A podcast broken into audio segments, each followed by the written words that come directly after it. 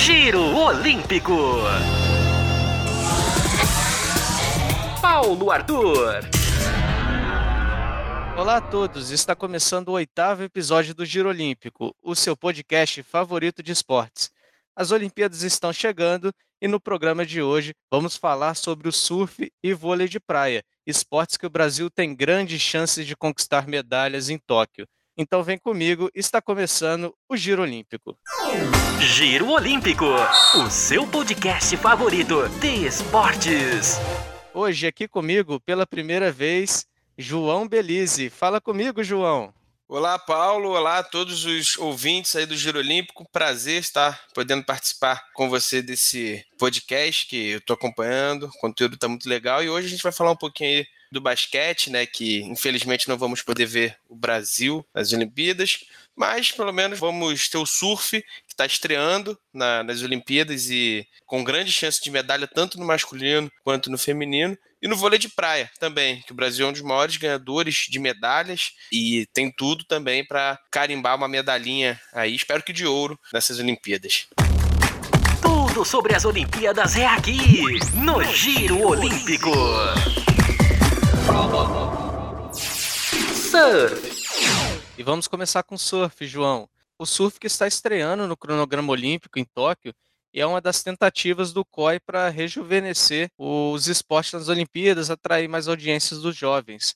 E o Brasil é um dos grandes favoritos na briga por medalhas. Essa competição que vai ser disputada na praia de Tsurigasaki, em Chiba, a 60 quilômetros da capital japonesa, e nós temos quatro brasileiros que estarão competindo, né, João? Esse é o número máximo e o Brasil levando aí força máxima. É isso aí, Paulo. O Brasil que vai ter quatro competidores, né, que é o número máximo, como você falou. No masculino, Gabriel Medina e Ítalo Ferreira. Gabriel Medina, que inclusive é campeão mundial. E no feminino temos a Tatiana Weston Webb e a Silvana Lima. Eu levo muita fé, é, principalmente no masculino, que vai, vai ter ouro como, como a gente falou aqui, é uma competição que está começando, estreando aí na, nas Olimpíadas, com, com, essa premissa aí, né, de trazer, de rejuvenescer, de trazer novos esportes, e o surf que vem crescendo bastante nos últimos anos, principalmente aqui no Brasil, com os títulos do Gabriel Medina, do Felipe Toledo, Filipinho, que não vai participar das, das Olimpíadas, mas está surfando muito. No Mundial de Surf que está acontecendo, né, e tem o Ítalo Ferreira também, né, que vai jogar as Olimpíadas, que é um excelente surfista e eu tenho muita fé que Gabriel Medina e Ítalo Ferreira vão fazer frente, vão poder trazer um ouro para o Brasil. Né? Dependendo de como vai ser o chaveamento ao longo da competição, Paulo, de repente pode vir até um, um, duas medalhas para o Brasil no surf masculino. Já no feminino, é, a Tatiana Weston Webb. Eu confesso que não sei até onde ela pode chegar, né, para ser sincero com vocês. Mas a Silvana Lima, eu já vi ela surfando e ela surfa muito. A especialidade dela é aéreo, ela é uma surfista que consegue tirar ondas assim que tu vê que, pô, não tem onda, ela vai consegue tirar alguma coisa, consegue tirar alguma manobra, e aí eu tenho esperança.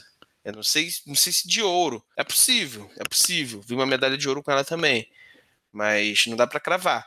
Mas uma medalhinha dá para conquistar. Eu acho que o Brasil vai estrear muito bem aí o surf é, com medalhas. É, vamos torcer por uma dobradinha, né, João? Quem sabe uma final brasileira, Gabriel Medina e Ítalo Ferreira, ouro e prata já seria uma coisa incrível. Eu não sei se já teve algum esporte que o Brasil chegou em duas finais, na, na final de, com os dois atletas, um contra o outro. Eu acho que nunca aconteceu, e se acontecesse logo na estreia do esporte nas Olimpíadas do Surf, seria muito bacana. Para quem não entende muito de como funciona a disputa do surf, João, foram 20 surfistas classificados tanto no masculino quanto no feminino, e eles disputam no próprio gênero. E esses 20 surfistas estão divididos em cinco baterias, com quatro surfistas cada, né? Então eles competem dentro da própria bateria e avançam para a terceira rodada os dois melhores de cada grupo. E os dois piores vão para a segunda rodada, que é essa rodada de repescagem, então ninguém é eliminado logo de cara, né? Todo mundo tem uma segunda chance na, no surf. E na rodada 2, classificam mais oito atletas, que somam os 10 classificados da rodada 1, um, formando 16 atletas que vão para as oitavas de final. E aí é oitavas, quartas, semifinal, até ter o campeão que a gente espera que seja ou o Ítalo Ferreira ou o Gabriel Medina e no feminino a Tatiana ou a Silvana Lima também. A gente torce muito pelos nossos brasileiros passar o grupo aqui rapidinho, João. ou a bateria, né, no caso, a Silvana Lima ela ficou na bateria 3 com Stephanie Gilmore, da Austrália, a Pauline Ado, da França, e a Nath Lelio, de Israel. E a Tatiana ficou na bateria 4 com a Johanne Defey, da França, a Muro Suzuki, do Japão, anfitriã, e a Sofia Mulanovic, do Peru. Alguma competidora pode dificultar a vida das brasileiras nessas baterias iniciais ou elas são favoritas para avançar, João? Eu acredito que elas sejam favoritas. É, na bateria 3, a Stephanie Gilmore, australiana, é uma adversária mais complicada. Né? Normalmente, os, surfistas e as surfistas australianas são mais complicadas, até pela geografia. Né? A Austrália tem boas praias, com boas ondas, então normalmente o pessoal de lá costuma surfar bem. É, já no masculino, o brasileiro Ítalo Ferreira foi selecionado na bateria 1, acompanhado do Leonardo Fioravanti, italiano, o Hiroto Ohara, anfitrião japonês, e o Leandro Zuna, da Argentina. E o Gabriel Medina está na bateria 5 com Michael Boures, da França, o Leon Glatzer, alemão, e o Rio Aida, da Indonésia. É, para mim, os dois são franco favoritos. São, são os caras a serem batidos. O Ítalo Ferreira e o Gabriel Medina. E falando do Gabriel Medina, né, nós tivemos uma polêmica interna do junto o Gabriel Medina com o Kobe e sua esposa a Yasmin Brunet. O Gabriel Medina queria a liberação da Yasmin, porém o COB não liberou para ela acompanhar ele em Tóquio. Né, pois estamos vivendo uma pandemia global, os atletas de cada categoria sofreram cortes de funcionários de apoio e no, no surf não foi diferente. Cada atleta poderia levar apenas um acompanhante e o Medina pediu ao Kobe para retirar o credenciamento do seu técnico para substituir ele pela esposa Yasmin Brunet, o COB negou, não autorizou o pedido e gerou muita reclamação dos dois que estão reclamando sobre essa questão, né? Falando que o COB está com um pouco de perseguição pelo Gabriel Medina. O que, que você acha dessa história, João? Cara, eu acho delicado. Eu acho um assunto delicado. Vamos lá, tem um lado pessoal do atleta, né? Ele quer estar perto da esposa, da a mulher dele, né? Com certeza é uma das principais companheiras dele, uma das principais incentivadoras, a mulher que pode estar vivendo a fase que for, não só profissional, mas pessoalmente vai estar ali do lado dele. Então, nada mais justo do que ela estar com ele nesse momento importante na vida dele também. Mas o, o COB alega que não cedeu a credencial a ela, né? Na verdade, retirou a credencial dela, porque poderiam credenciar dois, e aí depois eles diminuíram esses números. E aí ele pediu para, ao invés de o Andy King, que é o australiano, que é o técnico dele, pediu para a esposa, Yasmin Brunet. E o COB negou disse que somente profissional que esteja credenciado ali nas listas e tudo mais que pode ficar provavelmente o treinador dele também não vai ficar preocupado se for barrado, porque o Gabriel Medina é um atleta experiente e se fosse tão necessário ter o treinador dele ali, ele escolheu o treinador dele, cara, com certeza. Então, assim, é uma questão delicada. Se tá no regulamento, não tem muito o que fazer. Tem que cumprir o regulamento. Infelizmente, eu sei que é uma situação delicada, mas tem que cumprir o regulamento. Agora, se a partir do momento que a Yasmin foi credenciada, e se ela pudesse, mesmo não sendo uma profissional, mas se ela pudesse, a partir do momento que foi credenciada pela primeira vez, pudesse manter esse, essa credencial dela e tirar a do Andy King, que é o treinador dele, aí eu acho que o Cobb deveria fazer a vontade do atleta. Todas as informações sobre o time Brasil são no Giro Olímpico. Brasil! Vôlei! Vamos agora para o vôlei de praia, esporte tradicional aqui no Brasil. Quem não gosta de passar o final de semana jogando um vôlei na areia né, das praias pelo Brasil. E o Brasil, João, para quem não sabe também, é o país com mais tradição no vôlei de praia olímpico. Desde a estreia do esporte em Atlanta, em 1996, o Brasil esteve no pódio em todos os Jogos Olímpicos. E mais ainda, pelo menos com duas medalhas em cada Olimpíada. Somos os maiores medalhistas do esporte, com 13 medalhas, sendo 3 de ouro, 7 de prata e 3 de bronze. A única coisa que não fica completa é que nós temos menos ouros que os Estados Unidos, eles acumulam 6, mas tem menos medalhas que o Brasil no total. E para essas Olimpíadas, nós vamos com força máxima, duas duplas no masculino, duas duplas no feminino, e nossa equipe tenta conquistar aí o máximo de medalhas possíveis para aumentar aí o número, o Brasil tentando bater o recorde de medalhas em Tóquio. E agora explicando o modo de disputa do vôlei, João, são 24 duplas por gênero e essas 24 duplas estão divididas em seis grupos de quatro. classificam para as oitavas de final os dois melhores de cada grupo e os dois melhores terceiros colocados no geral. Os quatro piores terceiros colocados jogam entre si ali uma repescagem para ver quem parte para as oitavas de final. E quais são as duplas brasileiras que estão disputando o vôlei de praia, João? Fala pra gente aproveita e passa o grupo também. Vamos lá. É, do feminino, a primeira dupla é a Agatha e a Duda, que estão no grupo C, junto com a Bansley e a Brand do Canadá, a Wang e a Xia da China e a Gelle e a Pereia da Argentina.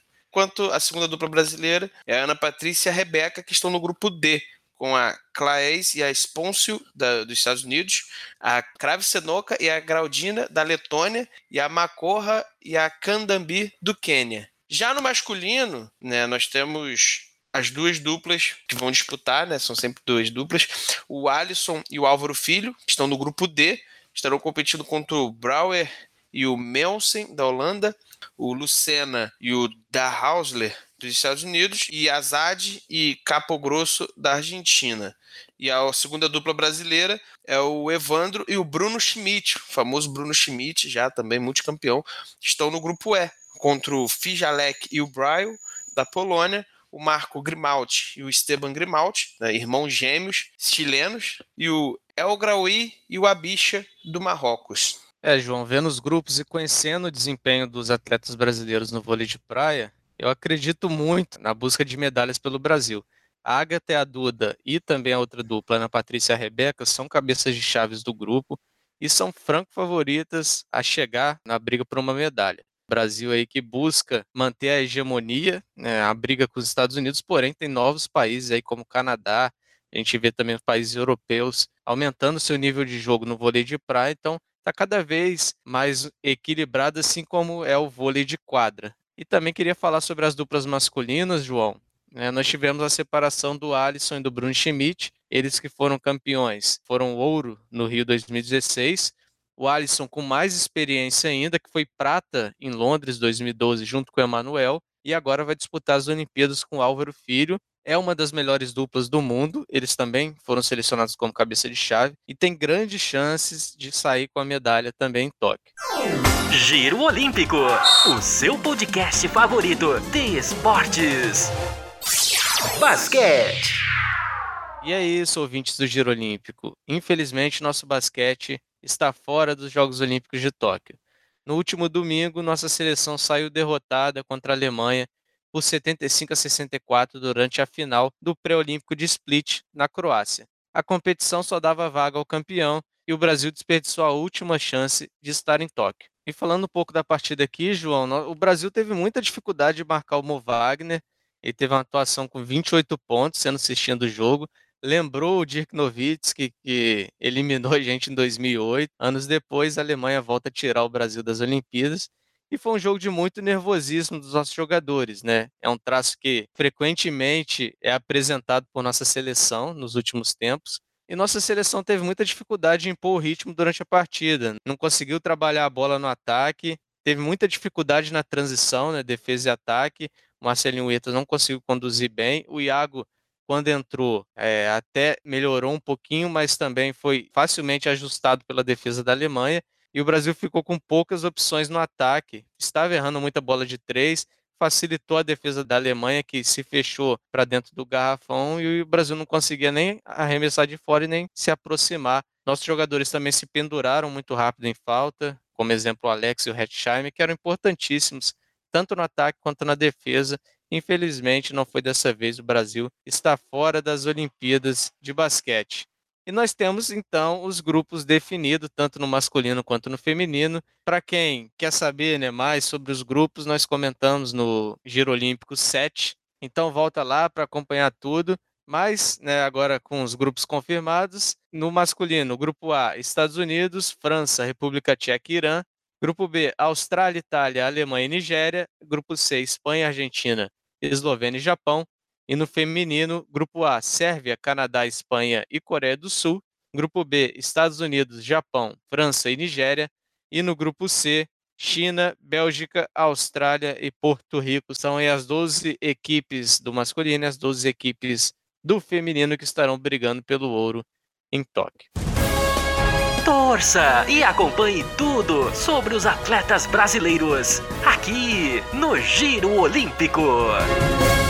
Chegou a hora da girada da semana, onde você acompanha tudo o que aconteceu sobre o time Brasil e também sobre os destaques olímpicos mundiais.